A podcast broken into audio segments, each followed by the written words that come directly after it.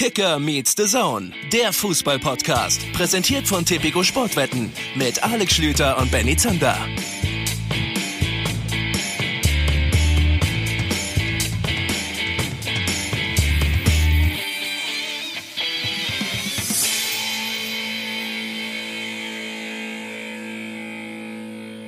Einen schönen guten Tag und herzlich willkommen zu einer neuen Folge Kicker Meets the Zone. Mein Name ist Alex Schlüter. Die Bundesliga ist weiter im Ghost-Modus und dieser Mann spukt schon lange durch die Podcast-Welten. Benny Sander, schönen guten Tag. Oh, da hat sich aber wieder einer einen richtig guten Einstieg überlegt. Schlümann, ich bin begeistert. So viel Kreativität und das von äh, dir an einem Montagmorgen. Wir sind ja nun eigentlich beide doch eher als Morgenmuffel bekannt. Also da muss ich mal gucken, ob ich mithalten kann. Ähm, schönen guten Tag auch von mir. Schön, dass ihr mit dabei seid. Schönen Mann, Grüße in den Süden der Republik. Ich muss gestehen, nach den letzten Tagen gehe ich heute mit einer gehörigen Portion, ich weiß nicht, ob du es mitbekommen hast, Erleichterung in diesem Podcast. Ich sage nur Stichwort rumänischer Sportminister. Kannst du damit was anfangen? Äh, gar nichts, habe ich jetzt ein paar Wochen nicht verfolgt. Normalerweise voll mein Thema, aber äh, weiß ich nicht. Hier geht's um Krasimir Balakov? Nee, das wäre ja Quatsch. Also sagen wir mal so. Ähm, es ist ein Video aufgetaucht aus dem rumänischen Fernsehen und da habe ich halt unmittelbar an unsere Videopodcast-Ausflüge gedacht, unser Experiment, was wir da gemacht haben und ja vielleicht in Zukunft auch immer noch mal wieder machen. Der rumänische Sportminister war im Fernsehen zugeschaltet und wie das in diesen Tagen so ist, über Zoom, Skype, irgendwas, hat eine Schalte gemacht. Er saß auf seinem Sofa, du hast ihn nur bis zum, bis unter die Brust gesehen. Und dann hat der gute Mann ein Problem gekriegt. Sein Computer ist umgekippt und man hat gesehen, dass er nur in der Unterhose da saß. und das Gesicht des rumänischen Journalisten im Fernsehstudio wird von der Kamera genau eine Sekunde später eingefangen, wie er mit offenem Mund und groß aufgerissenen Augen da sitzt, weil er sich denkt, oh oh, hier haben wir gerade einen Riesenskandal. Ja, da kann man sich jetzt umso glücklicher schätzen, dass das bei uns in den letzten Wochen gut gegangen ist. Obwohl, ich will jetzt nicht so viel verraten, da hätte er auch nichts umkippen dürfen, sage ich jetzt mal. Ähm, nee, ist an mir vorbeigegangen. Ich dachte schon, du willst aufklären, dass Krasimir Balakov jetzt äh, rumänischer Sportminister ist, was auch irgendwie kurios wäre, aber ich kann berichtigen, dass wir vor drei Wochen, aber hey, ihr kennt das von uns, da nicht komplett up-to-date gewesen äh, sind, als wir über ihn gesprochen haben, als einen der besten Freistoßschützen aller Zeiten in der Dir ist bewusst, dass er Bulgare ist, oder? Ja, das ist mir natürlich klar. So, Und okay. wir haben ihn auch zum bulgarischen Nationaltrainer gemacht. Das war zu dem Zeitpunkt eigentlich schon genauso falsch wie jetzt, denn da ist er wohl zurückgetreten. Das kam als Oh Info Gott. von ein, zwei von euch, Hashtag KMD Podcast. Schön, dass ihr diesen Hashtag immer wieder trenden lasst an einem Montagabend, an einem Dienstag früh, einfach um uns auf unsere Fehler aufmerksam zu machen. Aber ich weiß, ihr verzeiht uns das auch. Gerade an so einem frühen Aufzeichnungstermin wie heute. Es ist schon fast Rekord. Ich weiß, wir haben mit Rufen Schröder schon mal sehr früh am Montag aufgezeichnet, aber also das hier jetzt ist schon auch grenzwertig. Aber gut, so ist das, wenn man sich quer durch die Republik funken will, denn wir haben einiges vor. Es sind ja nun auch spannende Themen, die da aufgetreten sind, die da aktuell sind. Der zweite Ghost-Modus-Spieltag ist ja in den Büchern. Also nach Corona der zweite Spieltag, der jetzt komplett ohne Zuschauer stattgefunden hat. Es gab, darüber können wir vielleicht gleich reden, ein interessantes Berliner Derby, bei dem ich vor Ort sein durfte, denn das dürfen ja heute gar nicht ganz so viele. Umso geehrter habe ich mich gefühlt. Es gab auch noch ein Derby auf der anderen Seite der Republik, und zwar zwischen Düsseldorf und Köln. Und weil dann im Süden der Republik ein Thema aufgepoppt ist, das ebenfalls, ich glaube, besprechungswürdig ist, nämlich Manuel Neuer verlängert beim Rekordmeister aus Bayern seinen Vertrag bis, und das ist eine interessante Randnotiz, vielleicht sogar mehr als das, 2023, obwohl er womöglich gerne einen längeren Vertrag gehabt hätte, haben wir uns gedacht, wer könnte der Mann sein, mit dem wir über diese Themen sprechen? Das rheinische Derby zwischen Köln und Düsseldorf und Manuel Neuer, der absolute Welttorhüter, verlängert seinen Vertrag. Wer fällt dir ein? Na, Toni Schumacher, aber ich weiß es ja auch schon. Ja, du bist der falsche Mann, um ihn zu fragen. Ne? Ich, hätte, ich hätte es euch fragen sollen, aber ihr hättet mir nicht antworten können. Also ist halt, ein, ist halt eine Herausforderung, so ein Podcast. Merke ich jede Woche wieder. Mein Gott, ey, jetzt wach mal auf, Junge. Also den Einstieg hattest du dir überlegt, jetzt mit der Spontanität, da müssen wir noch dran arbeiten. Also Toni Schumacher zu den Themen Köln und natürlich auch Torhüter-Thema mit Manuel Neuer. Und wir bleiben dann auch gleich drüben im Rheinland. Wir werden nachher auch noch mit Stefan von Nox sprechen vom Kicker über das Team der Stunde in der Fußball-Bundesliga. Haben wir das nicht sogar ein bisschen prognostiziert? Bayer 04 Leverkusen kommt aus dem Puschen. Kai Havertz kommt aus dem Puschen. Ich erinnere mich da an was. Das war die Folge, die wir bei meiner Mama in der Küche aufgenommen haben, als wir nebenbei ein bisschen Plätzchen gebacken haben. Mhm. Da sind wir dann zum Abschluss der Hinrunde darauf gekommen, dass Leverkusen doch eigentlich nur nur Upside hat, weil ich habe Kai Havertz zu meiner Enttäuschung der Hinrunde erklärt, du hast Jonathan Tah mit auf deiner Liste gehabt und haben wir eins und eins zusammengezählt und verrückterweise ist zwei rausgekommen. Das passiert bei uns ja nun auch nicht oft. Und tatsächlich ist es so, dass Leverkusen jetzt durchmarschiert, einen tollen Fußball spielt und über genau diesen und die Hintergründe wollen wir dann mit Stefan von Nox reden. Der soll uns also so ein bisschen erklären, wie das alles zustande kommt und wie zum Beispiel bei Kai Havertz vielleicht dem aktuell Vorsicht, These, besten Bundesligaspieler diese Leichtigkeit zurückkehren konnte. Wir fangen aber mal an, Schildmann, würde ich sagen, mit so ein paar Ghost-Modus-Erkenntnissen. Das haben wir letzte Woche ja schon so ein bisschen getan. Da haben wir aber noch im Trüben gefischt, weil das war halt nur ein Spieltag. Jetzt haben wir einen weiteren Spieltag erlebt. Und was enorm auffällig ist, unser lieber Freddy Tappe, der Mann für die Statistiken in diesem Podcast, hat wieder zugeschlagen und uns da ein paar Zahlen mitgeliefert. Was total auffällig ist, der Heimvorteil ist komplett verschwunden in der Fußball-Bundesliga. Zehn Auswärtssiege hat es in den 18 Spielen, die bislang gespielt wurden, gegeben. Nur drei Heimsiege. Also man muss sogar fast sagen, dass das Zahlen sind, die für eine Auswärts, für einen Auswärtsvorteil sprechen würden, aber wir wollen es mal nicht übertreiben. Ich glaube, man kann da tatsächlich schon ablesen und das ist ja auch erklärbar, dass es einen Heimvorteil nicht mehr wirklich gibt.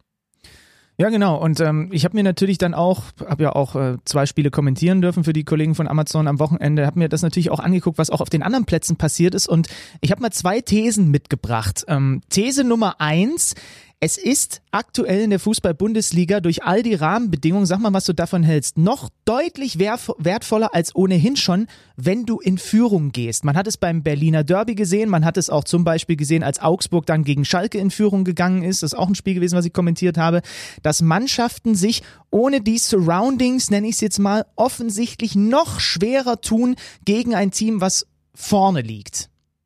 Ja gut, Köln ist jetzt das Gegenbeispiel. Mhm. Ja, die haben natürlich in zwei nur noch gedreht. Aber das ist so mein Gefühl auch am ersten Spieltag irgendwie schon gewesen, dass, dass es noch schwerer ist, das wieder umzudrehen. Mm, ja, ähm, äh, muss ich kurz nachfragen. Das Spiel von Köln war ja in Düsseldorf, ne? Weil in die Richtung, Nee, andersrum, in Köln. In Köln. Hm. Dann ist das absolut nicht haltbar, ähm, weil ich wollte zu der Aussage in Berlin haben wir das erlebt sagen, dass das nun auch im Hertha-Stadion, im Olympiastadion stattgefunden hat. Und ich glaube, wenn die vor 70.000 in Führung gehen, dann ist das durchaus kein Nachteil, sage ich jetzt mal. Mhm. Ich glaube, wenn eine Auswärtsmannschaft in Führung geht, wenn du zum Beispiel bei Union in Führung gehst oder in Frankfurt in Führung gehst, das sind ja nun wirklich Teams mit ganz besonderen Fans, nochmal etwas lauteren als in anderen Stadien in der Bundesliga, dann ist es, glaube ich, ein Vorteil, dass die Mannschaft dann nicht so angepeitscht werden kann, um dieses Comeback zu starten. Ja, guck, so guck dir diesen Spieltag an, ne? Guck dir diesen Spieltag an. Leverkusen geht in Gladbach in Führung und gewinnt am Ende. Dortmund in Wolfsburg, Bremen in Freiburg, auch wenn das eine Zitterpartie gewesen ist. Augsburg auf Schalke und Leipzig äh, beim FSV Mainz 05, auch wenn das da deutlich gewesen ist. Also du hast zumindest fünf Beispiele an diesem Spieltag, die meine These, ja, sie ist ein bisschen wackelig, aber leicht stützen, wie so eine gute Buchstütze. Das ist nicht ganz unfair. ich habe definitiv keine Buchstützen bei mir. Hast du zu Hause eine Buchstütze? Äh, Nein. Also das ist wirklich einer der, der Gegenstände, die ich wahrscheinlich in meinem Leben, wie lange es dann auch immer sein mag, niemals kaufen werde. Eine Aber Buchstütze. Der, der Unterschied zwischen uns beiden ist auch, dass ich sehr viele Bücher habe und du nicht. Und die halten sich bei mir einfach gegenseitig im Bücherregal. Ich habe ja ein eigenes Bücherregal. Endlich. Mhm. Was komplett voll ist mit, Überraschung, Büchern. Info für euch. Benny Zander hat morgen Geburtstag und mir ist gerade ein Geburtstagsgeschenk eingefallen. Soll ich dir noch These Nummer zwei an den Kopf schmeißen? Natürlich. Ähm, die wurde auch auf Twitter so ein bisschen diskutiert. Ich möchte an dieser Stelle übrigens einmal festhalten, Twitter ist nicht die Realität. Ich bin da gerne, aber Twitter bildet nicht das echte Leben ab. Nur für alle, die glauben, dass es ein bisschen anders ist. Ähm, These Nummer zwei, die ich auf Twitter äh, auch gelesen habe und die mir auch bei so ein paar Spielzusammenfassungen, die ich gesehen habe, dann gekommen ist. Hast du nicht auch das Gefühl, dass durch die fehlende Kulisse irgendwie mehr individuelle Fehler und Unkonzentriertheiten passieren? Weil wir haben ja darüber gesprochen am vergangenen Spieltag, dass es vielleicht Spieler gibt, denen das in die Karten spielt, dass jetzt keine Zuschauer da sind. Hast du das Gefühl, dass bei manchen der Fokus nicht hoch ist durch diese Situation? Nee. Das ist das klassische ähm, Zebra-Syndrom, das dir, bei dir bleibt, äh, das da zumindest gerade bei dir zutage tritt. Äh, es gibt auffällig viele individuelle Fehler in den ersten beiden Wochen, aber die sind für mich durch was anderes zu erklären, nämlich, dass die lange kein Fußball mehr zusammen gespielt haben. Also ich glaube, das interpretierst mhm. du falsch, obwohl die Feststellung richtig ist. Das wäre zumindest meine, meine Antithese. Ja, es kann sein, dass auch da einfach, ja, am Ende hast du recht, wahrscheinlich muss man einfach noch mehr Zeit ins Land gehen lassen. Und wenn das dann in drei Wochen immer noch so passiert, dann kann man es vielleicht auch auf die Umstände schieben. Bislang ist es wahrscheinlich eher, da kannst du schon recht haben, der Tatsache geschuldet, dass viel Individualtraining, nicht viel Mannschaftstraining bislang drin war und einfach auch eine lange Pause. Ja, wir werden das, wie das so Wissenschaftler halt machen, in den nächsten Wochen natürlich noch ganz genau erforschen und der Sache nachgehen und dann am Ende der Saison unsere ganz schlauen Thesen aufstellen. Aber eins, glaube ich, können wir auf jeden Fall schon festhalten es haben gute Fußballspiele stattgefunden. Das finde ich sogar nochmal gesteigert im Vergleich zum ersten Post-Corona-Spieltag. Es gab jetzt sehr schöne Aktionen. Es gab ganze Fußballspiele, die ich mir gerne angeschaut habe. Bei einem zum Beispiel war ich vor Ort beim 4 zu 0 der Hertaner. Das war in der ersten Halbzeit sicherlich kein, kein Zuckerschlecken. ähm, aber, oder, oder wie ein, ein Jugendtrainer meines guten Kumpels Mischa mal gesagt hat, das hier wird kein Kinderschlecken. Ähm, in der ersten Halbzeit absolut taktisch geprägt, aber dann dreht die Hertha auf und gewinnt das Spiel 4 zu 0. Ähm, du hast es ja auch für die Kollegen kommentiert. Die Hertha ist das Team Nummer eins in der Post-Corona-Tabelle. Und irgendwie finde ich, ja klar, das sind nur zwei Spieltage. Darauf sollten wir ebenfalls ein Auge haben in den nächsten Wochen. Denn du kannst ja jetzt irgendwie nicht mehr davon sprechen, dass das die beste Mannschaft der Rückrunde ist oder die schlechteste. Ja klar, null Punkte in der Rückrunde bleiben null Punkte in der Rückrunde. Aber durch diese Pause ist ja da keine formübergreifend festzustellen. Ich glaube, das wäre dann auch falsch interpretiert. Was man aber eben definitiv machen muss und bei der Hertha mit neuem Trainer umso mehr, die sind richtig, richtig gut in der Spur. Zuletzt 3-0 gegen Hoffenheim war spielerisch keine Glanzleistung, aber das, was die jetzt hier nach der Pause gemacht haben, exzellent. Mhm. Zwei Punkte dazu. Wir haben ja nun den kurzen Draht zum Kicker. Vielleicht kriegen wir das eingerichtet, weil beim Kicker kann man ja auch einstellen, Heimtabelle, Auswärtstabelle, Hinrunde, Rückrunde. Vielleicht können die uns äh, da eine Corona-Tabelle auch hinbauen. Finde ich wirklich sinnvoll. Würde für mich auch total viel Sinn ergeben. Und Punkt Nummer zwei, wo wir schon vorhin dabei waren, uns für Leverkusen ein bisschen auf die Schulter zu klopfen.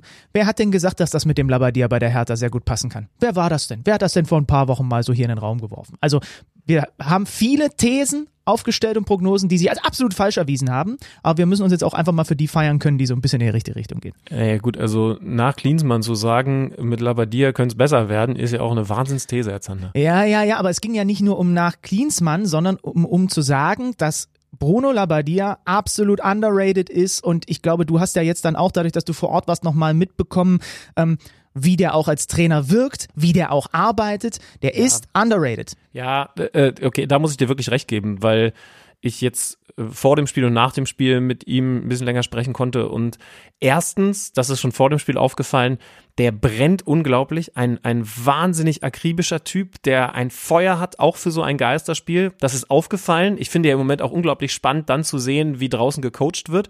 Und im Vergleich zu dem unglaublich sympathischen Urs Fischer, schön, dass der auch wieder dabei ist nach äh, seinem äh, Familienfall, nach dem Todesfall in seiner Familie, ist er jetzt wieder auf die Bank zurückgekehrt zu diesem Spiel. Aber er ist viel lauter, Bruno Labbadia, hat viel mehr Anweisungen gegeben. Vorsicht, das bedeutet nicht gleich, dass du da der bessere Trainer bist, aber es ist eben trotzdem interessant zu beobachten, wie der Labbadia 90 Minuten und vor allen Dingen immer wieder zu Spielern einzeln auf dem Feld Anweisungen gibt. Luke Bacchio, komm, Tempo, Luke Bacchio, komm hier raus. Also was der den alleine zugequatscht hat. Grujic in der Mitte hat er auch immer wieder angesprochen und du kannst das alles hören und das mag ich im Moment echt gerne, muss ich zugeben.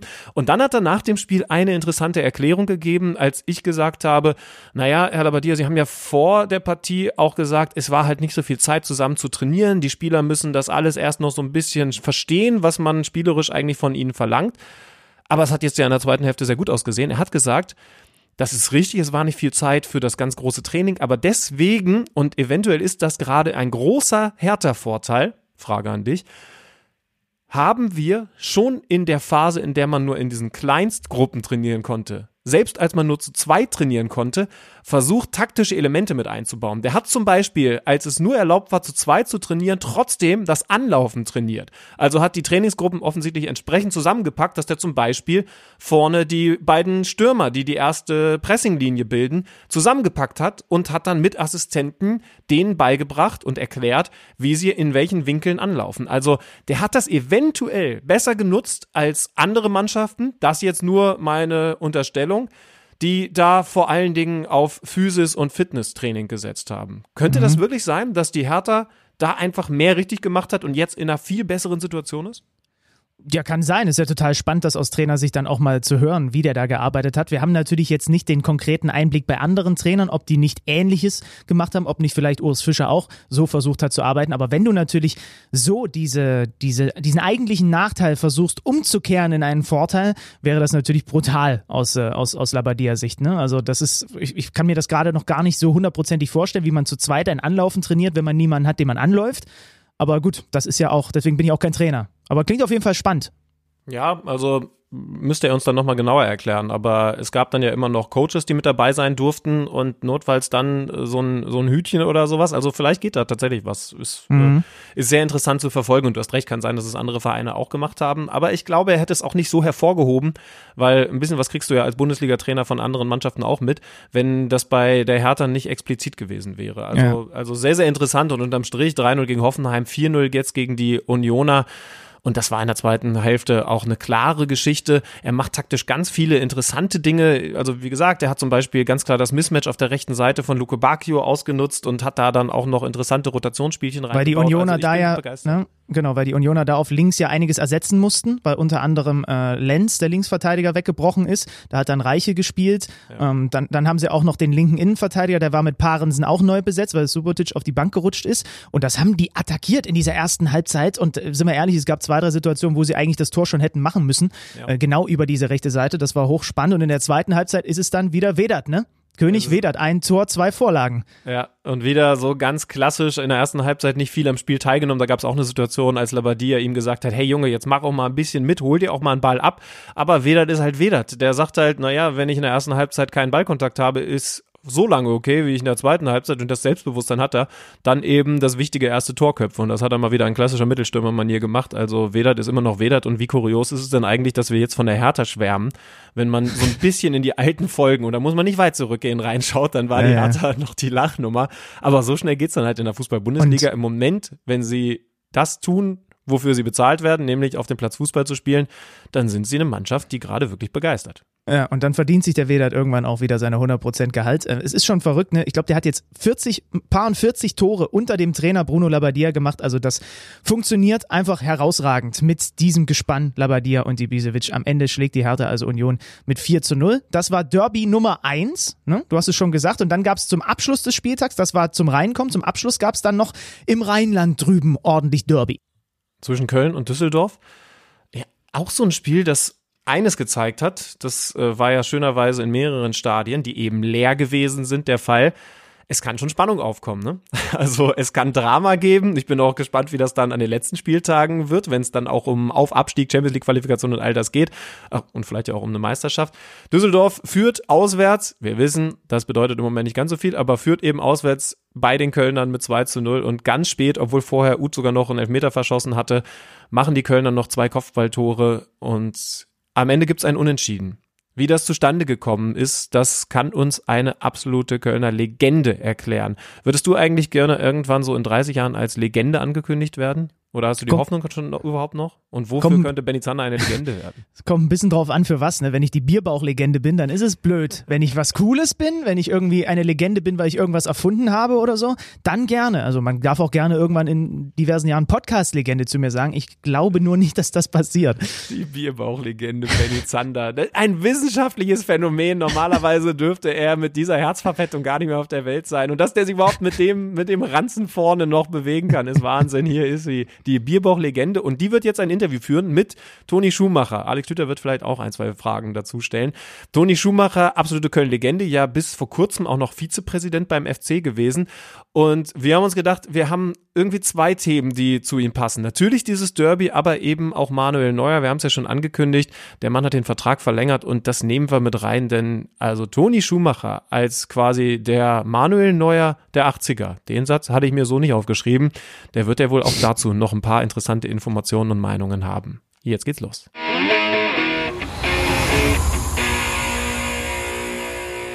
Wir haben wieder einen besonderen Gast in der Leitung. Toni Schumacher ist uns zugeschaltet. Erst einmal einen schönen guten Morgen, Toni. Schönen guten Morgen an euch beide. Toni, schön, dass du dir für uns ein bisschen Zeit nimmst. Wir haben zwei ganz wichtige Themen. Wir haben es unseren Zuhörern gerade schon gesagt. Zwei Themen, bei denen wir große Hoffnung haben, dass du uns ein bisschen weiterhelfen kannst. Das eine ist Manuel Neuer, das andere ist der erste FC Köln. Ich könnte mir jetzt vorstellen, mhm. dass das Thema FC bei dir noch ein bisschen mehr Emotionen auslöst. Darum fangen wir vielleicht damit an. Gestern 2-2 im Derby gegen die Fortuna. Ja. War, war das ein gewonnener Punkt, ein gerechtes Unentschieden oder was völlig anderes? Wie siehst du es? Ja, das war, das war letztendlich ein, ein, ein, glücklicher Punkt, den man gewonnen hat. Und wenn man das, äh, das Heimspiel davor mit in die Verlosung reinnimmt gegen Mainz, dann muss man letztendlich sagen, auch wenn man kein FC Köln-Fan ist, dass wenn man gegen Mainz und gegen Düsseldorf musste man normalerweise zu Hause gewinnen. Das sind Mannschaften auf Augenhöhe. Und das sind für mich letztendlich dann auch vier verlorene Punkte. Ne? Das muss man so klar sagen, obwohl es gestern ja äh, ein paar Minuten vor Schluss noch geklappt hat. Äh, aber trotzdem muss man sagen, ja, wenn man da bestehen will, muss man die beiden Spiele gewinnen. Kannst du uns mal ein bisschen mit reinnehmen in diese Rivalität zwischen Köln und Düsseldorf? Ich meine, Alex und ich kommen beide nicht aus der Ecke. Ich kenne das, ich bin gebürtiger Zwickauer, da gibt es eine gepflegte Feindschaft zum Beispiel mit den Auern. Wie ist das ja. zwischen Köln und Düsseldorf? Ist das wirklich so, dass man die jeweils andere Stadt so gar nicht riechen kann? Ja, das wird, da wird ja auch immer mit kokettiert und, und wenn man dann sagt, ja, ich fliege dann von Düsseldorf irgendwo hin und sagt, er denkt aber dran, dass du einen Pass mitnimmst, weil Düsseldorf ist Ausland und die Düsseldorfer sagen dann, wenn ihr nach Köln fahrt, ne, trinkt, nehmt das Alt mit und trinkt da bloß kein Kölsch. Und wir sind beides Karnevalsvereine und äh, das wird auch einmal ein bisschen hochge hochgespielt, diese Rivalität. Also ich habe das äh, früher immer genutzt, um mich zu pushen, wenn es gegen Düsseldorf ging. So haben das die äh, Düsseldorfer Spieler sicherlich ausgemacht. Aber heute ist es doch ein bisschen anders, weil äh, früher sind die meisten Spieler dann aus auch Köln oder Umgebung gekommen oder auch von Düsseldorf und Umgebung. So, das ist ja heute nicht mehr. Wir sind ja heute schon ein bisschen internationaler geworden und von daher finde ich, ist diese Rivalität jetzt nicht mehr so da wie zu unserer Zeit. Ja, und beim FC alleine ist ja schon aufregend genug diese Saison. Es geht hoch und runter ähm, mit, ich sag mal, einer schwierigen Hinrunde und dann allerdings auch einer guten Entwicklung unter dem neuen Trainer. Wie ist das für dich erklärbar, dass es so eine Achterbahnsaison gibt und welche welches Potenzial hat diese Mannschaft für dich grundsätzlich? Also erstmal erstmal äh, das mit dieser Rauf und runter, das stimmt und äh, als wir als wir dann also als die äh, Verantwortlichen dann den äh, Gistol geholt haben, er hat einfach die richtige Ansprache gefunden an die Mannschaft. Er hat das er hat die, die, die, das kleine Feuer schon zum Brennen gebracht und dann äh, haben die ja eine unglaubliche Serie auch hingelegt. Das ging immer nur nach oben und ja, dann kam dann die äh, Corona-Krise und jetzt haben wir halt zwei Spiele zu Hause gemacht und äh, leider keins von beiden gewonnen. Ähm, es passt. Sie haben eigentlich mehr Potenzial. Ich habe eben ja gesagt, wenn man die beiden Spiele gewinnt, dann bist, dann stehst du unter Freiburg oder unter Wolfsburg. Und dann möchte ich nicht drüber nachdenken, was in Köln passiert, was die Fans dann und die Anhänger dann sagen, oh, schau mal, wir sind jetzt einen Platz hinterm äh, UEFA-Pokalplatz. Also dann äh, kann das genauso dann wieder in die andere Richtung äh, voller Euphorie umschlagen hier in Köln. Aber das ist nun mal so, sie sind halt nicht stabil genug und wenn man dann diese beiden, ich kann mich da gerne wiederholen, wenn man diese beiden Spiele dann gegen Mannschaften auf Augenhöhe dann zu Hause nicht gewinnt, ja, dann ist man auch einfach noch nicht so weit. Sie sagen die Kölner natürlich auch, ja, ist ja rein rechnerisch auch noch nicht ganz sicher. Deshalb liegt der, der Fokus natürlich darauf, unbedingt auch in der Liga zu bleiben. Aber ich denke mal, dass da, was unten die Relegationsplätze oder die Abschiedsplätze angeht, der erste FC Köln nichts mehr mit zu tun hat. Jetzt hast du schon so ein bisschen angedeutet, die Kölner Fans, die sind besonders und die haben immer auch so ein bisschen Hoffnung, dass es wieder große Zeiten gibt, so wie zum Beispiel, als noch ein Toni Schumacher im Tor gestanden hat. Jetzt hat Markus Gistol ja schon was Besonderes gemacht. Seit er Trainer ist beim FC, hat er viele junge Spieler in die Rotation genommen. Allen voran natürlich Noah Katterbach, der jetzt absoluter Stammspieler ist, aber auch Jakobs, Thielmann. Haben die Jungs das Potenzial, dass die Fans wirklich Hoffnung haben können, dass da eine neue, erfolgreiche Generation rauskommt? Ja, da legt der erste FC Köln, also Mannschaften wie der erste FC Köln müssen da auch ein Augenmerk drauf legen, äh, die, die, die Fußballer aus der eigenen Jugend hochzunehmen. Und Rutenbeck war ja auch mal eine Zeit lang erster Trainer, als Trainer der ersten Mannschaft. Und der hat jetzt die, die, diese junge Mannschaft da übernommen und da kommen einfach auch gute Spieler her. Jakobs hat jetzt gestern leider nicht gut gespielt, äh, war ja auch, glaube zwei Wochen draußen. Und trotzdem muss man sagen, das sind Jungs mit Potenzial und wenn solche jungen Spieler dann auch mal einen Fehler machen, äh, da, muss, da, da muss man auch mal drüber hinwegschauen. Das ist einfach so, wo gibt es schon 19- oder 20-jährige Spieler, die schon perfekt sind. Das sind die Ausnahmen und sie müssen auch lernen und man kann nur lernen, wenn man spielt und in solche Situationen reinkommt. Das ist der Weg, den der 1. FC Köln für die Zukunft auch einschlagen muss. Wir sind sicherlich kein Verein, der der einen Spieler kaufen kann, die 20, 30 oder noch mehr Millionen kosten. Äh, dafür sind andere Vereine zuständig. Wir müssen einen anderen Weg finden dafür. Du sprichst auch noch äh, in der Wir-Form. Du warst ja nun selbst äh, noch vor nicht allzu langer Zeit noch Vizepräsident beim FC. Wie nah bist du am Verein noch dran? Man merkt auf jeden Fall, dass es dir alles auch noch sehr nah geht und dich sehr emotionalisiert, was beim FC passiert. Naja, ich habe ja 16 Jahre für den Verein gespielt und dann war ich auch noch mal siebeneinhalb Jahre im Vorstand. Das ist auch noch mein Verein. Das wird auch immer mein Verein bleiben und äh, ich bin äh, sehr gut mit dem Alexander Werler, mit dem Geschäftsführer, äh, äh, ja, freundschaftlich verbunden. Und ähm, da hat sich eine tolle Freundschaft entwickelt. Und ähm, ich finde, man ist so nah dran. Selbst der, der, der Präsident, der Werner Wolf, der telefoniert ab und zu mal mit mir. Und da muss man sagen, der gibt sich schon Mühe. Der versucht auch wieder, dass der Toni Schumacher wieder ein bisschen näher an den Verein randrückt. Das finde ich gut. Er muss dann auch so ein bisschen äh, ja, die Fronten aufschlagen bei anderen Leuten, die da im Verein zu sagen haben. Aber denken wir mal positiv. Ja, das ist ja spannend, ne? weil es wurde ja damals äh, bei deiner Ablösung auch viel geschrieben darüber, dass das so ein bisschen sinnbildlich steht für so eine gewisse Spaltung innerhalb des Clubs. Wie ist das denn damals aus deiner Sicht abgelaufen? Wir konnten das ja alle nur aus der Ferne beobachten. Oh, ja gut, äh, diese Jahreshauptversammlung, wir, wir hatten dann letztendlich äh, ein bisschen Probleme mit den Ultras, die dann uns auch mal äh, verarscht haben mit der, mit der Choreografie. Dann haben sie gesagt, wir möchten das und das gerne machen. Und dann haben wir gesagt, okay, das ist in Ordnung. Die haben uns auch den den, den Plan vorgelegt und das ist in Ordnung, das könnt ihr machen, weil es muss ja immer einer die Verantwortung übernehmen. Das hat bis dato dann auch der Verein gemacht. Und äh, dann haben die aber eine ganz andere Choreo hingelegt und dann haben wir gesagt, pass auf, das geht nicht mehr, mit uns könnt ihr das nicht mehr machen, wenn ihr eine Choreografie äh, machen wollt, dann müsst ihr selber die Verantwortung übernehmen. Da muss einer von euch Ultras dann auch unterschreiben und dazu waren sie nicht bereit. Und so hat sich das hochgeschaukelt und das Verhältnis zu den Ultras wurde dann immer, immer, immer abgekühlter. Und mhm. das hat letztendlich dafür gesorgt, dass wir bei der Mitgliederversammlung halt zu wenig Leute in der Halle hatten und dann die Ultras die mehr äh, dargestellt haben und dann haben sich für die andere, für, für das andere Team entschieden. Das ist eine Entscheidung der, der Mitglieder, das muss man akzeptieren. Äh, wenn man das hätte anders haben wollen, hätten einfach auch die Mitglieder mehr in die Halle kommen müssen zur Jahreshauptversammlung, also zur Mitgliederversammlung. Das ähm, klingt jetzt von dir sehr nüchtern erzählt, aber ich könnte mir nur vorstellen, ja. dass dich das sehr frustriert hat, weil sich ja die Ultras dann im Grunde durchgesetzt haben damals. Ja gut, das, das, das haben sie. Äh, und letztendlich bin ich aber auch jetzt schon so, so lange draußen und habe schon so viel erfahren. Äh, da muss man, das muss man einfach akzeptieren. Man muss das genau beobachten, ob das der richtige Weg ist. Ähm, es gibt ja auch äh, andere Beispiele, wo die Ultras dann äh, Einfluss nehmen äh, in die Vereinspolitik und so. Das muss man genau beobachten.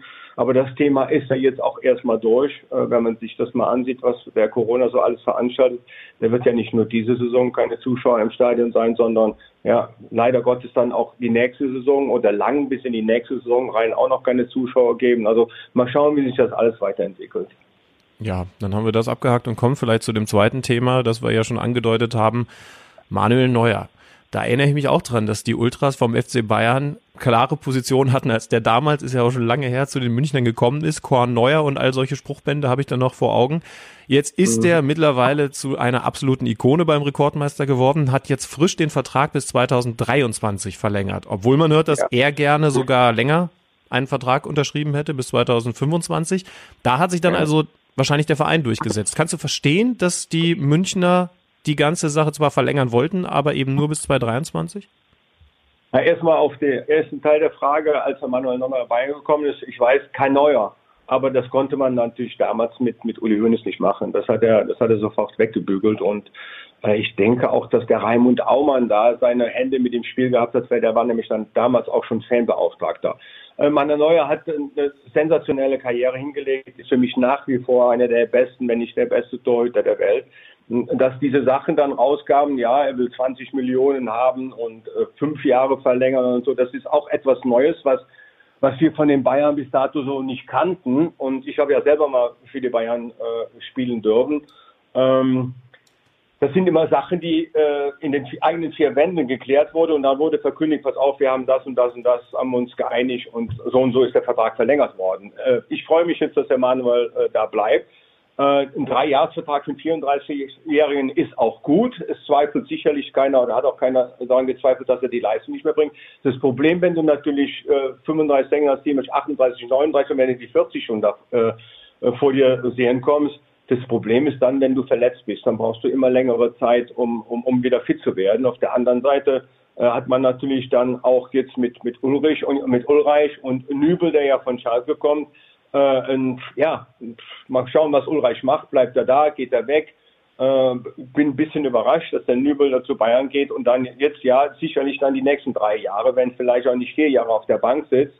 Äh, ich kann immer wieder nur den jungen Torhütern äh, äh, ans Herz legen, ihr werdet nur besser, wenn ihr spielt und nicht, wenn ihr irgendwo auf der Bank sitzt und wenn ihr selbst hinter einem besten Tor der Welt auf der Bank sitzt. Man lernt am besten und am ersten, wenn man selber spielt und Spielpraxis hat. Ja, da sind wir ja schon mitten in dem Thema drin, was wir auch in den letzten Wochen äh, immer mal wieder hier äh, reingebracht haben, nämlich diesen Wechsel eben von Alex Nübel. Also ich habe mittlerweile das Gefühl, dass der obwohl er noch gar nicht bei den Bayern ist, irgendwie als Verlierer aus der Sache rausgeht. Du hast auch gesagt, du bist überrascht. Wie beobachtest du das aus der Ferne, auch mit, äh, mit Äußerungen, die dann von den Bayern jetzt kamen?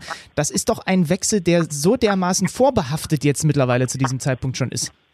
Ja, aber letztendlich kann man dem Jungen keinen großen Vorwurf machen. Äh, der hat gesagt, was auch wenn Bayern München natürlich anklopft, da wird jeder hellwach und sagt, boah, ich kann zu den großen Bayern gehen.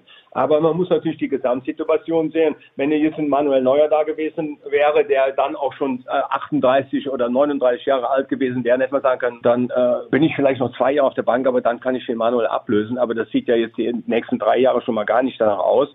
Nübel ist ja dann auch von den Schalker Fans dann auch nicht mehr äh, ja, so geliebt worden, wie die Torhüter das immer gerne haben, als es dann rauskam, dass er zu Bayern geht. Äh, dann hat er dann wieder zwar wieder gespielt und dann hat der Trainer ihn rausgenommen und hat dann den Schubert reingebracht und so. Also ich glaube, ich glaube, wie, wie, wie er auch, dass in dieser Geschichte der Nübel der große Verlierer ist. Aber er hat gutes Potenzial, das ist ein guter Junge, der hat viel Talent.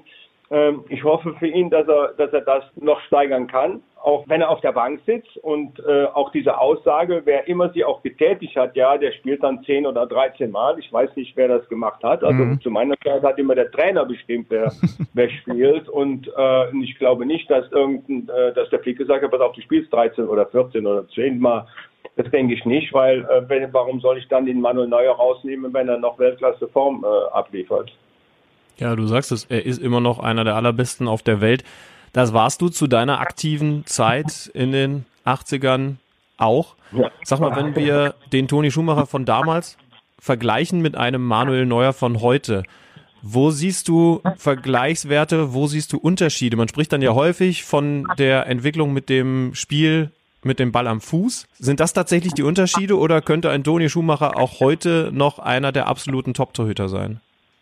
Also ich denke, das ist für, für nicht nur für mich, auch für die anderen Torhüter zu meiner Zeit auch kein Problem gewesen wäre, mit dem Ball zu spielen. Wir haben auch die Pässe nach vorne geschlagen. Äh, das wurde nur damals wurde das nicht gefordert. Wir durften den Ball immer in die Hand nehmen, ob er vom eigenen Mann kam oder vom, vom Gegner oder äh, ja, wir, wir durften den immer hochnehmen. Der, der, mein wenn ich an meinen Abwehrspieler Harald Konokwa denke, der mir drei, viermal den Ball hin und her gespielt hat und ich habe den aufgenommen, dann ist er Schall gegangen, habe ich ihn angeworfen und so. Das war einfach unser Spiel damals. Äh, wenn du ein junger Torwart bist, jetzt die, die kleinen äh, Jungs die, oder Mädels, die dann jetzt in der Jugendmannschaft spielen und mit dieser Anforderung, mit diesem Profil schon groß werden, ist es heute kein Problem mehr. Da wäre das damals für uns auch kein Problem äh, mehr gewesen. Äh, das sind einfach die, die, die Regeln, die man umsetzen muss. Probleme würden kurzfristig mal entstehen, wenn jetzt so Manuel Neuer jetzt 15 Jahre lang nach alten Regeln gespielt hätte und dann würde die, die, die, die Torwartregel nochmal revolutionär umgestellt, das wäre dann mal eine Zeit lang ein Problem. Aber ansonsten sehe ich da wenig Probleme.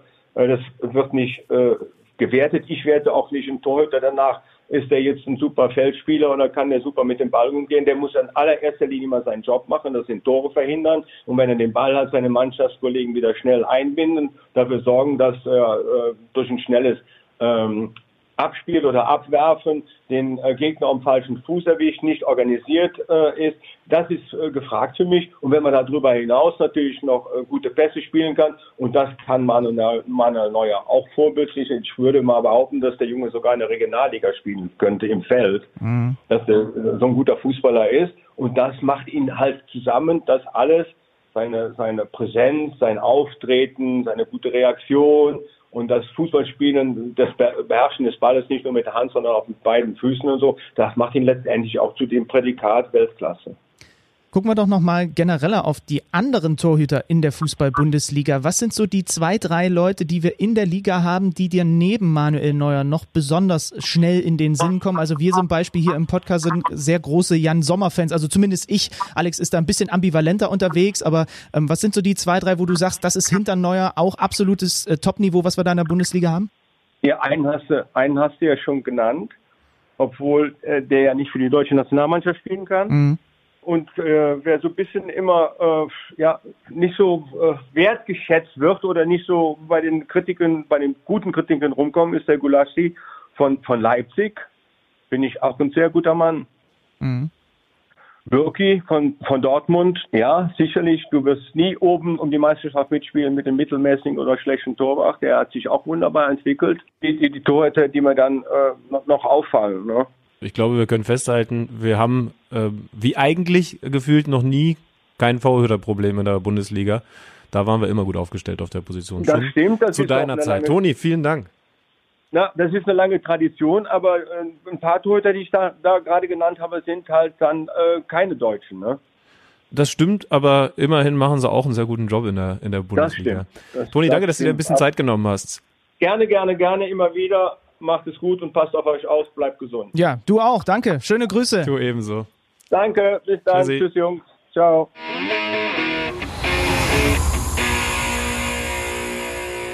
Toni Schumacher. Man hört ihm schon gerne zu, ne? Das ist das Kölsche. Und äh, Jungs und Mädels, kennt ihr den Benny Zander, wenn er so ein, wenn er in so einen Spontandialekt reinfällt und auf einmal dann auch Kölsch redet? Du hast auch manchmal hast du so ein Berliner kurz drin und so weiter. Der Unterschied zu mir ist, du kannst das halt tatsächlich auch sprechen, aber jetzt ist es mir gerade im Interview auch wieder aufgefallen. Na ja, na ja, ich sag jetzt mal so, ne, ist halt auch einfach der beste Dialekt, den es gibt auf der ganzen Welt, ne, das ist schon geil. Also ich finde das ja, ich weiß gar nicht, ob das überhaupt jetzt so stimmt oder ob das auch so ein bisschen Ruhrpott jetzt damit drin ist, aber auch egal, bei mir vermischt sich das alles, ne, klar. Wie redet der Schalker, weil das wäre unser nächstes Thema? Ja, der hat eigentlich Pott, aber Pott ist schwer, also das kann ich es, oh, da müsste ich jetzt drüber nach, da müsste ich mir einmal was anhören. Ich habe ja diese Anfälligkeit, haben wir darüber mal geredet? Ich bin ja ein, äh, ein, ein äh, logischerweise ein Sachse und schönerweise hört man es mir nicht an, weil ja, ja, Sächsisch klingt halt nicht so schön. Drücken wir es mal vorsichtig aus. Und dann würde ich wahrscheinlich diesen Job jetzt auch nicht machen, wenn ich da so, ein, so, so, so einen leichten sächsischen Einschlag hätte. Und das liegt aber bei mir daran, dass ich nicht so anfällig für sowas bin, oder beziehungsweise, dass ich wie so ein Chamäleon bin. Also wenn ich jetzt in Berlin wirklich dann auch ein paar Tage bin bei Freunden, dann kommt das, das war und das Guten Tag und so. Und wenn ich halt, ich weiß noch, ich war auf der Zivi-Schule im Frankenland, dann hat das R gerollt. Oder wenn wir unsere, äh, die Bekannten von meinen Eltern auf Rügen besucht haben, dann war plötzlich so ein bisschen, wie spät ist das und so weiter, ne? Also es ist so ganz Oder anfällig. In England, ne, dass du dann auf einmal Englisch sprichst. Ja, das sind interessante Phänomene. Lass uns vielleicht über die Knappen aus Gelsenkirchen reden. Die sind Tabellenletzter in der Post-Corona-Tabelle. Also wenn wir bei der Hertha gesagt haben, die kommen raus aus der Pause und sind durchgestartet, dann muss man bei Schalke sagen, das läuft überhaupt nicht. Wobei, da muss man dann dann auch noch hinzufügen, die waren vor der Pause ja auch schon mies. Ja, die haben den Sieg geholt. Erinnerst du dich? Rückrundenauftakt gegen Gladbach? Hm. Dieses 2-1, wo auch Gregorisch so gut funktioniert hat noch, der hat seitdem ja auch nicht mehr genetzt. Ähm, und seitdem nur noch Murks, wenn du ehrlich bist, aus Schalker Sicht. Also, ähm, dass du das Derby verlierst, okay. Dass du so verlierst, nicht okay. Und vor allen Dingen, und ich habe das Spiel ja nun über 90 Minuten gesehen und begleitet, wie sie gestern gegen Augsburg am Ende Klar, sie gehen früh in Rückstand mit einem schönen Freistoß von, von Eduard Löwen, muss man auch sagen. Er hat einfach gut getroffen. Aber wie sie in der zweiten Halbzeit, wo es nur 0 zu 1 steht, gespielt haben, ohne sich eine Chance zu erarbeiten, einen Schuss aufs Tor zu generieren, auch von der Einst also von der Körpersprache, ich will, nee, ich will nicht über Einstellung reden. Sie haben trotzdem versucht zu pressen und so weiter, aber von der Körpersprache, dass du nicht dieses Gefühl hast, da ist jemand überzeugt davon, dass er in der Lage ist, im eigenen Stadion den FC Augsburg zumindest mal noch so zu kitzeln, dass es zu einem Punkt reicht. Das ist ein Riesenproblem. Ich habe ja gestern mal wieder im Doppelpass gesessen und Thomas Helmer hat mich vor dem Spiel, das wir dann ja auch auf der Zone hatten, gefragt, äh, wie schätzt du die Schalke aktuell ein? Sie haben eben gerade eine Misere und jetzt gegen Augsburg und ich habe gesagt, ich bin der Meinung, dass in der Hinrunde eigentlich Schalke schon über den eigentlichen Ansprüchen gespielt hat. Also eigentlich über dem Niveau, das der Kader hergibt, gespielt hat. Jetzt nicht total drüber, aber schon eigentlich ein bisschen überraschend gespielt hat.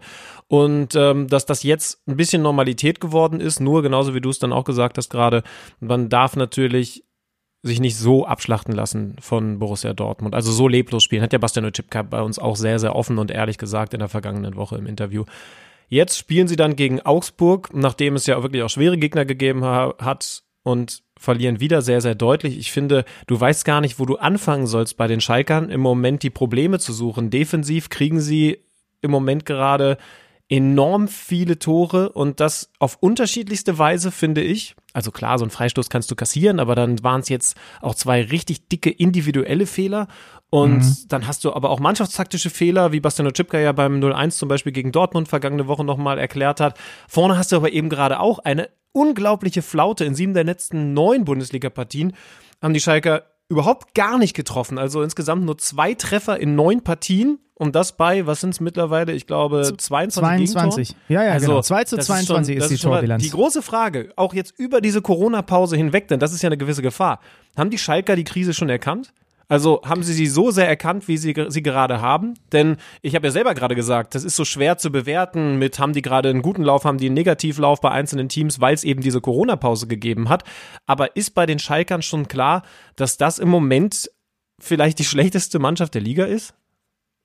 Oh, das ist natürlich hart formuliert. Da muss ich ehrlich sein, weiß ich gar nicht, ob das so stimmt, aber sie sind zumindest in dem Dunstkreis der Teams, die aktuell einfach überhaupt nicht abliefern. Es führt natürlich ein Faktor noch dazu, dass man es nicht so ganz erkennt, ne? Weil die Tabelle sieht immer noch schmeichelhaft aus, weil Teams ringsherum, wenn du die ersten fünf mal rausnimmst, die spielen in einer komplett eigenen Liga.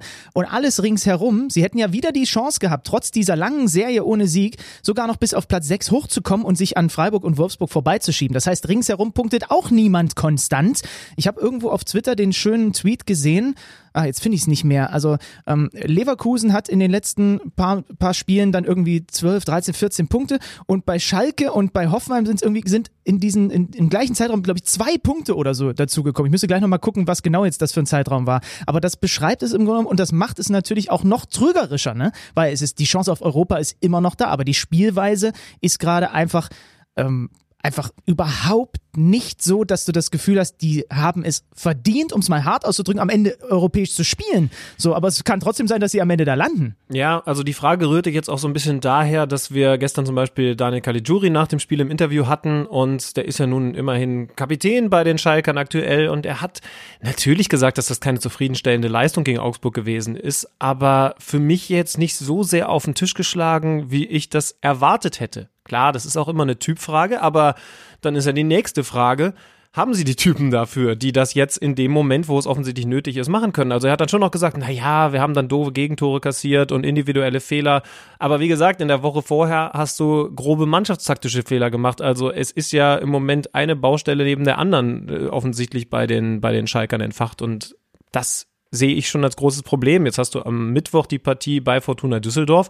Wenn du gegen die jetzt auch noch verlierst, dann muss aber der Baum endgültig brennen auf Schalke.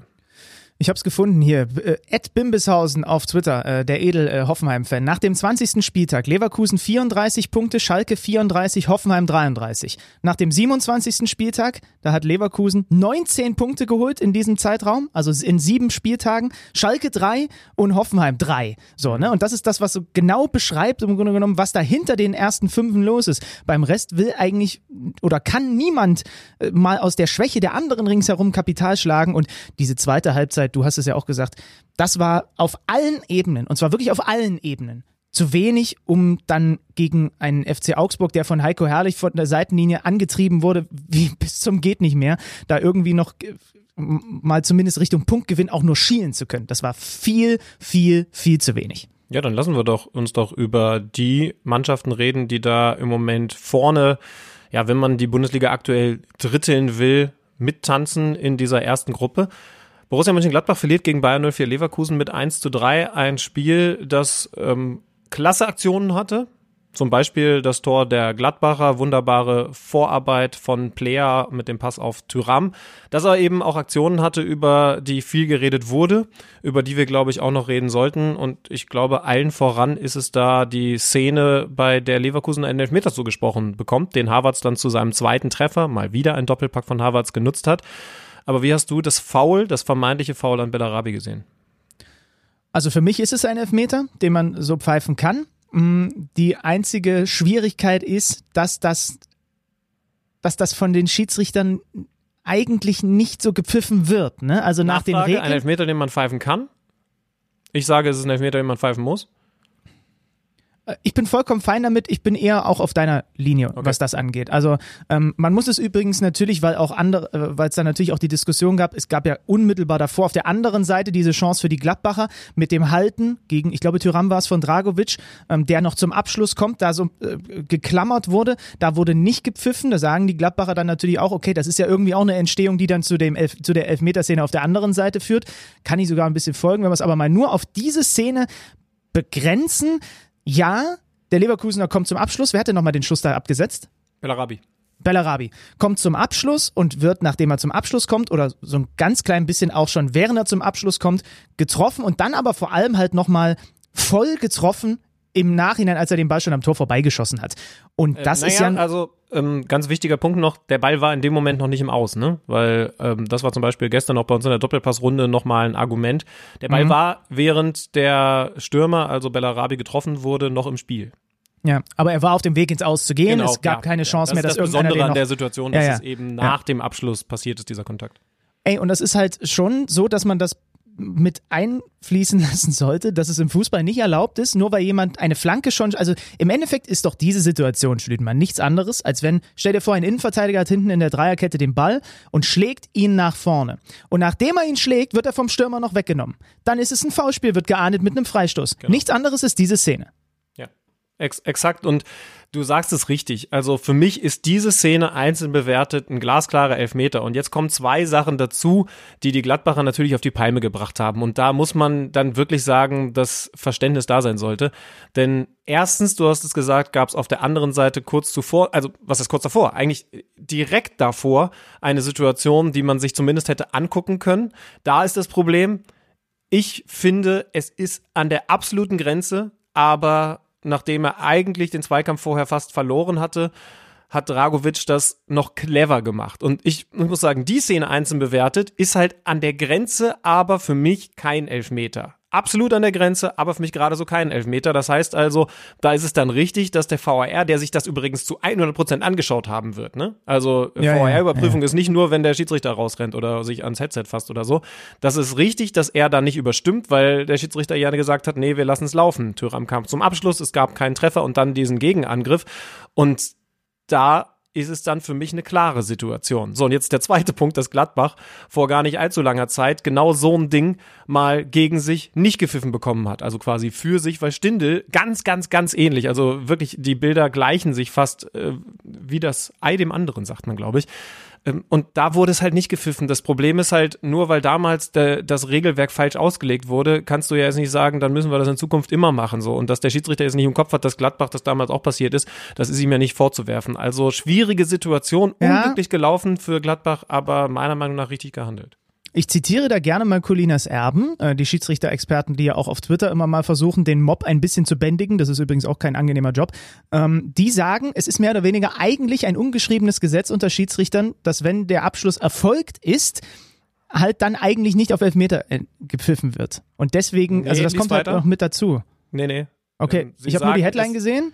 Genau, also und das ist ganz wichtig. Es sei denn, ist es ein, ein, ein harter Kontakt. Und für mich ist das ein harter Kontakt. Also er kommt von hinten, er, ähm, also Bellarabi hat ja auch eine kurze Behandlungspause dann gebraucht. Es ist für mich ein Okay. klares, hartes Foul. Okay. Und, und das haben sie Okay, auch dann mit kam also da noch- Mal kam davon eine abgesehen, ungeschriebene Gesetze gibt es im Regelwerk nicht. Also das, das muss ich ehrlich gesagt, da muss ich sogar mal Colinas Erben, äh, äh, also kritisieren dafür, weiß ich jetzt gar nicht, aber das muss ich zumindest mal anfügen. Also ungeschriebene Gesetze in einem Regelwerk finde ich dann doch ein bisschen schwi- schwierig. Klar, wir haben auch sowas wie Fingerspitzengefühl, das wir fordern, das ist auch in keinem Regelwerk niedergeschrieben, aber also dann bin ich einfach eher der Meinung, gut, dass es jetzt mal so wie es im Regelwerk manifestiert ist, gepfiffen wurde. So unglücklich das für Gladbach gelaufen ist, wie gesagt, ich kann auch Marco Rose da total verstehen, der nach dem Spiel deutlich gemacht hat. Erstens, ja, die Leverkusen-Szene alleine bewertet, ist ein Elfmeter, fair enough, aber man sollte eben auch über das, was davor passiert ist, reden und da kann man wirklich debattieren. Ich würde eher sagen, gerade so kein Elfmeter, aber wirklich unglücklich für die Gladbacher gelaufen. Unterm Strich 3-1, Leverkusen schlägt Gladbach, schiebt sich an der Borussia in der Tabelle vorbei, holt Punkt um Punkt um Punkt, auch schon vor der Corona-Pause ist in dieser Rückrunde bärenstark unterwegs. Es gilt, das mal ein bisschen zu analysieren und das tun wir mit unserem Kicker-Experten, mit Stefan von Nox.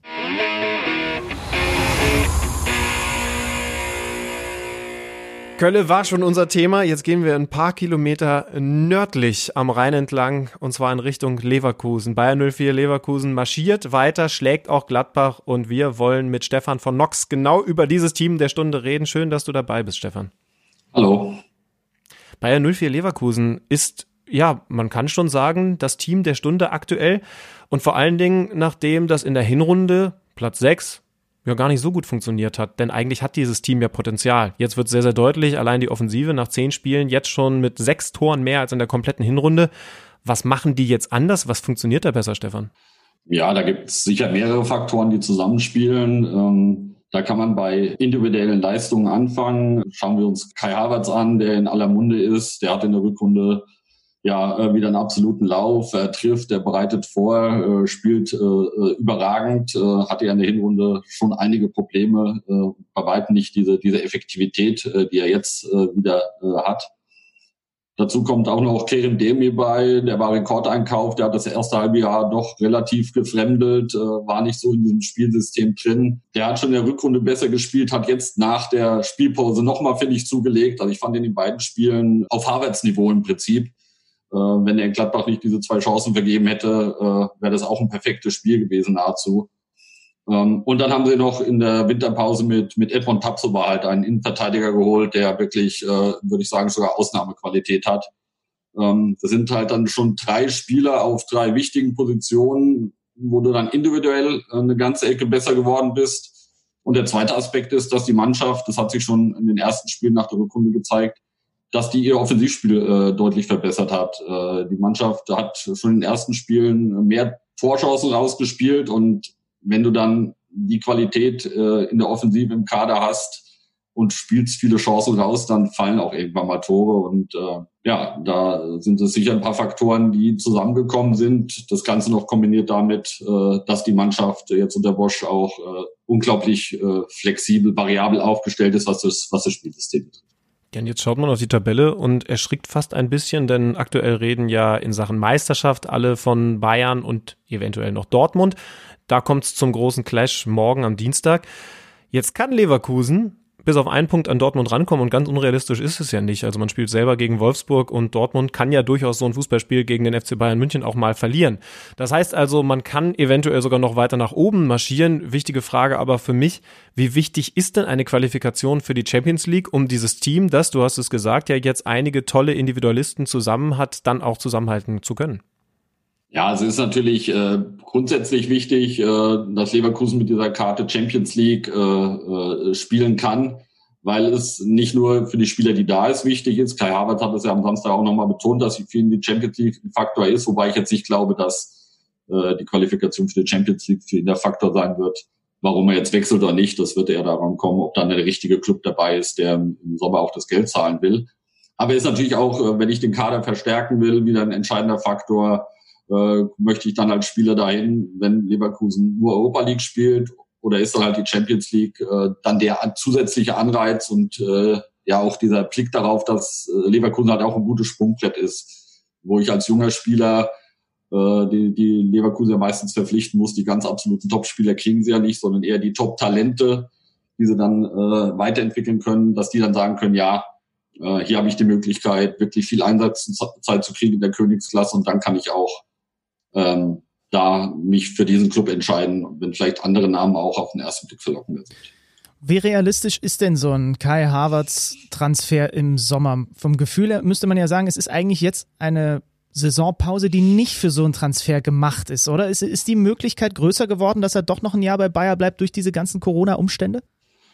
Hm, dadurch, dass natürlich jetzt ähm, ist ja eine große Unsicherheit da ist. Man darf nicht vergessen, wir spielen zwar jetzt in der Bundesliga wieder, aber die anderen europäischen Ligen, äh, sage ich mal zumindest die Bedeutende, da tut sich ja erstmal noch gar nichts. Und wir können ja auch nicht absehen, wird diese äh, Bundesliga-Saison zu Ende gespielt, werden die anderen Ligen zu Ende gespielt, beziehungsweise wann können die anderen Ligen auch wieder anfangen, jetzt wie Frankreich, die ja äh, schon die Saison abgebrochen haben.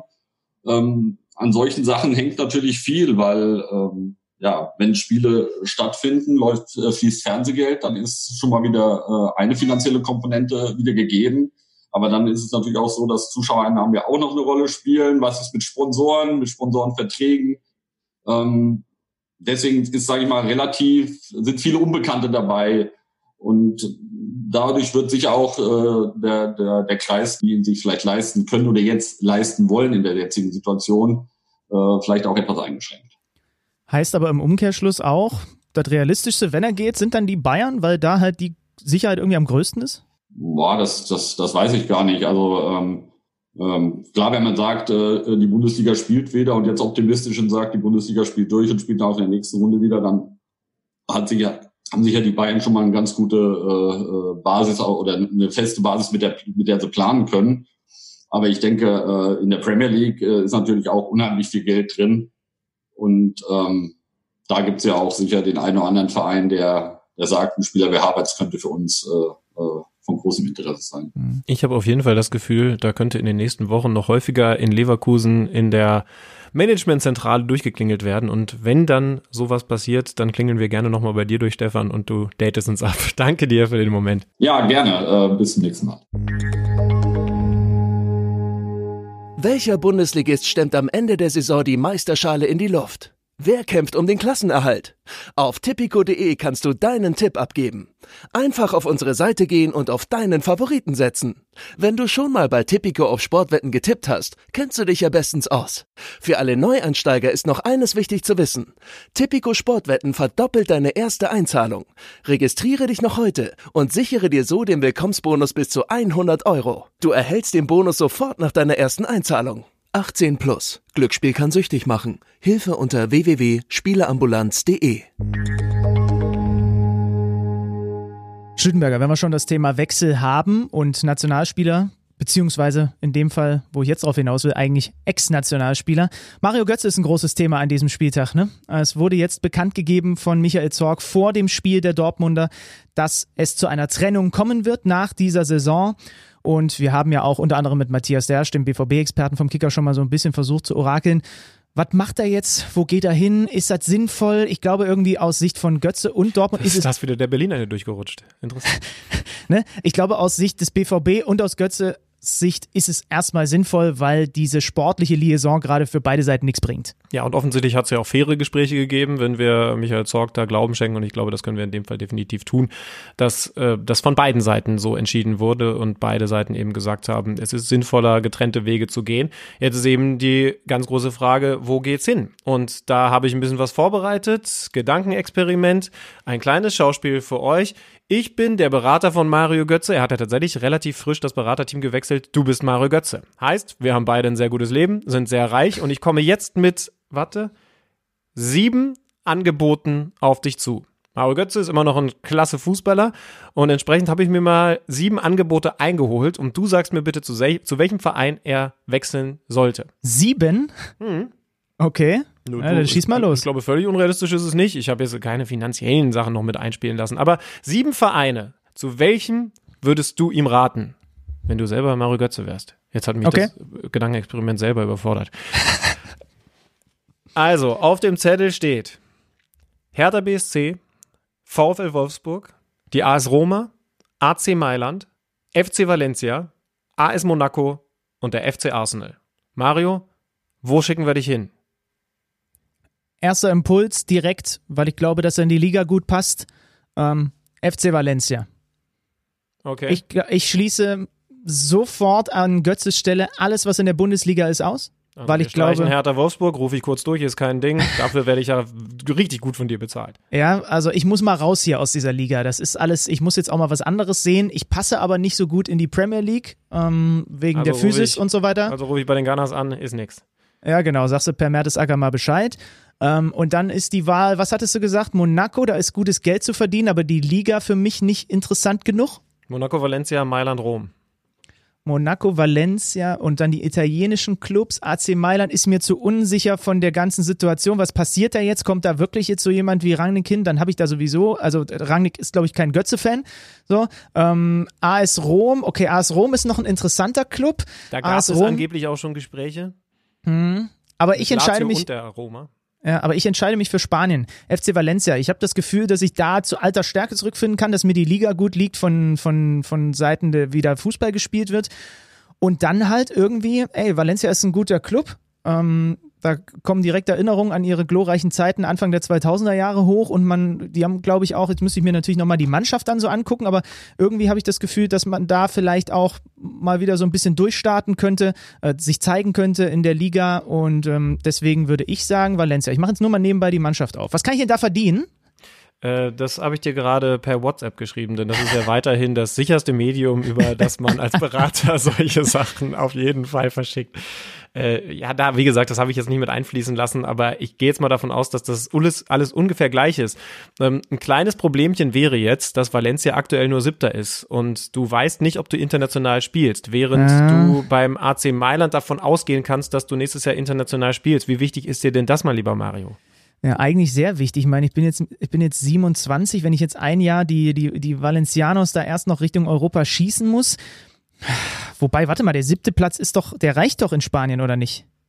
Also, Ich also glaube, der ist hier, ja. der ist hier auch angemarkert. Ich habe jetzt hier einmal beim Transfermarkt den Kader aufgemacht und der siebte Platz ist noch blau. Ja, und Also da muss ich das als irgendwas vielleicht auch so Internationales? ein bisschen ähm, meine leichten Lücken, auch nach der Corona-Pause verständlich sicherlich eingestehen, dass der AC Mailand in Italien auch aktuell nur Siebter ist. Und da ist man, glaube ich, wenn er in der Serie A über die Serie A nicht für die Europa League qualifiziert. Die Roma wäre Fünfter.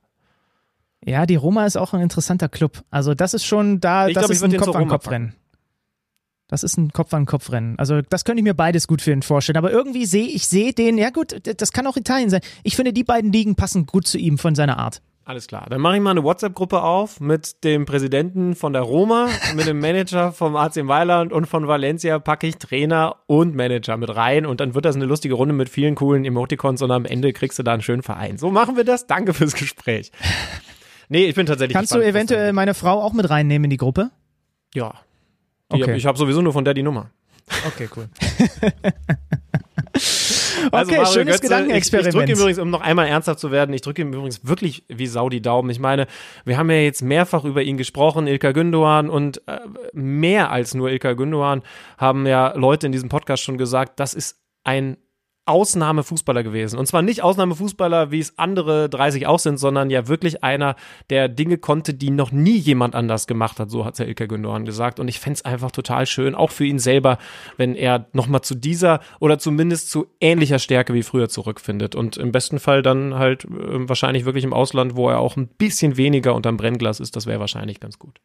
Beim Topspiel morgen wird er trotz alledem keine Riesenrolle spielen gegen seinen Ex-Club Dortmund gegen Bayern. Lass uns vielleicht da noch einen kleinen Blick hier zum Abschluss mal vorauswerfen auf das absolute Topspiel und auch ein richtungsweisendes Spiel in Sachen Meisterschaftsrennen. Wenn die Dortmunder, die in einer hervorragenden Form sind, das morgen gegen die Bayern hinkriegen, irgendwie die drei Punkte dazu behalten, dann kriegen wir ein richtig geiles Meisterschaftsrennen. Leider ohne Fans, aber dann kriegen wir wirklich Spannung bis zum Schluss. Absolut, aber die große Frage, müssen sie auf Sieg spielen? Vier Punkte Rückstand. Du sagst völlig richtig, da sind wir sicherlich einer Meinung, dann hast du ein total geiles Meisterschaftsrennen. Aber was ist die Ausgangssituation für den BVB? Ich glaube, wir sind uns beide einig, wenn sie verlieren, ist das Ding durch. Können die aber in dieses Spiel reingehen und sagen, wir spielen das alles ein bisschen zurückhaltender, wie sie es ja interessanterweise gegen Wolfsburg gemacht haben. Gerade nach der Führung haben die sich wirklich hinten reingestellt und dann so einen richtig sauberen Konter gesetzt. Ist alles aufgegangen, hat gut funktioniert, aber ich war schon ein bisschen überrascht, dass die Wolfsburg so viele Spielanteile überlassen. Da hat Michael Zorg war es, glaube ich, nach dem Spiel auch gesagt, das ist jetzt auch nicht zu 100% so zufriedenstellend gewesen, aber dieser Konter, nachdem sich natürlich dann Raum ergeben hat, weil Wolfsburg offensiv war, der hat natürlich extrem gesessen und war auch wunderbar herausgespielt. Aber können die in diese Partie gegen den FC Bayern München reingehen und sagen, unentschieden können wir weiterhin mit leben? Nein, weil niemand so in ein Spiel reingeht. Also beide Mannschaften werden auf Sieg spielen. Also es und gibt entsprechend niemanden. offensiv erwartest du Dortmund auch. Ja, ne, es kann schon sein, dass sie den Bayern ein bisschen mehr den Ball überlassen, aber das passt ja auch wunderbar zum Personal und, de- und, und dem, was sie halt auch gerne machen, ne? Dann umschalten, wenn sie den Ball haben und dann halt mit ihren technisch guten Leuten und ihren Tempospielern dann halt auch die Bayern vielleicht auf dem falschen Fuß erwischen. Ich glaube, sie haben jetzt zweimal äh, Sancho zum Beispiel auch nur als Joker von der Bank gebracht. So, äh, da kannst du auch immer noch mal ein bisschen nachschießen. Äh, Mats Hummels übrigens, Achillessehnenbeschwerden, aber ist wohl einsatzfähig. Ähm, bei, den, bei den Bayern wackelt Thiago. Und äh, also gibt noch so ein paar Fragezeichen auf beiden Seiten. Wird natürlich wichtig sein für die Dortmunder, dass Hummels dabei ist. Sie können schon ein bisschen abwartender spielen. Warum nicht? Also die, die Bayern sind es eh gewohnt mit, mit ihrem Ballbesitz und sie müssen halt höllisch aufpassen auf das, was dann an Tempo auf sie zurollt, wenn sie den Ball verlieren. Das kann Dortmund auch ein bisschen in die Karten spielen. Also glaubst du nicht, dass die Bayern dann sagen, okay, dann machen wir hier ein hässliches 0 zu 0 Spiel raus, in dem wir Nee, viel Ballbesitz haben, aber nicht ins Risiko gehen? Nie im Leben. Dazu haben sie nicht die Spieler, die das mit sich machen lassen. Lewandowski, Müller und Co. Äh, werden ganz klar dahin fahren mit der Ansage, Jungs, wir zeigen denen jetzt mal hier kurz, wer der deutsche Meister in diesem Jahr wieder wird und nichts anderes. Übrigens haben mich die Bayern offensiv extrem beeindruckt gegen Frankfurt. Also die Wege, die Müller, du hast ihn angesprochen, auch Leon Goretzka zum Beispiel beim ersten Treffer da im Moment machen. Boah, also da ist diese, diese Flexibilität wieder da, diese Variabilität in der Offensive. Müller ist da ja enorm wichtig, dass er die Wege auch mal auf dem Flügel macht. Ich meine, ja, dass er der Raumdeuter ist, das wissen wir jetzt auch schon seit 15, 20 Jahren. Aber auch ein Leon Goretzka, der jetzt diese Wege vorne rein macht mit einer unglaublichen Dynamik. Also fand ich beeindruckend. Auf der anderen Seite wird sich Dortmund schon auch genau angeschaut haben, was der Hinti da gemacht hat bei zwei Eckbällen, ne? Ja, ist immer ein Mittel. Ne? Kann immer ein Mittel sein. Ähm, du brauchst natürlich dann die Leute zum einen, die sie auch so treten und dann wie Hinteregger die Dinger dann halt auch so da reinflanschen. Ähm, kann jetzt nicht unbedingt immer eine Blaupause für jedes Team sein, aber das sind alles diese, diese Momente, Standardsituationen, Umschaltmomente, die müssen auf Seiten der Dortmunder sein.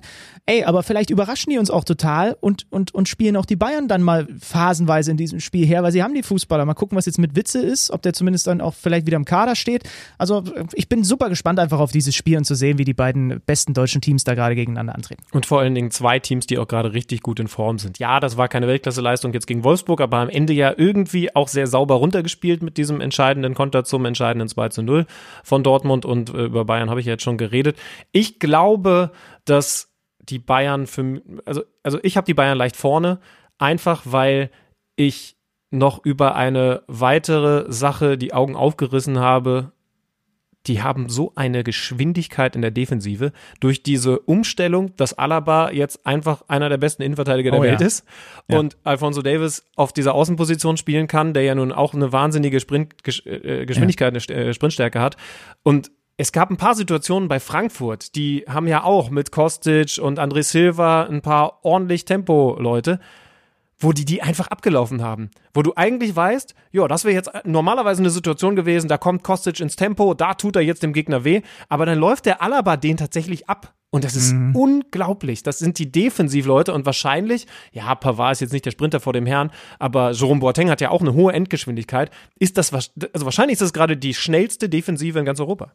Können wir eventuell den Tapinator mal wieder in den Keller schicken, weil das fand ich auch jetzt bei den beiden Spielen, auf die ich mich vorbereitet habe, so interessant. Zum Beispiel ja Schlotterbeck bei Union auch. Und wir lassen uns mal die schnellsten Innenverteidiger oder generell Verteidiger mal rausfiltern nach, nach Tempo, weil ich finde das super interessant und äh, es rutscht mir auch immer mal wieder durch, wie relevant das einfach ist, dass so eine Dreier- oder Viererkette da hinten auch mit Tempoleuten besetzt ist heutzutage, die dann halt auch mal, genau wie du sagst, und wenn es nicht nur ist, dass jemand ablaufen, aber dass sie zumindest mal wieder in den Zweikampf überhaupt reinkommen, weil sie sich da, äh, weil sie da mitsprinten können.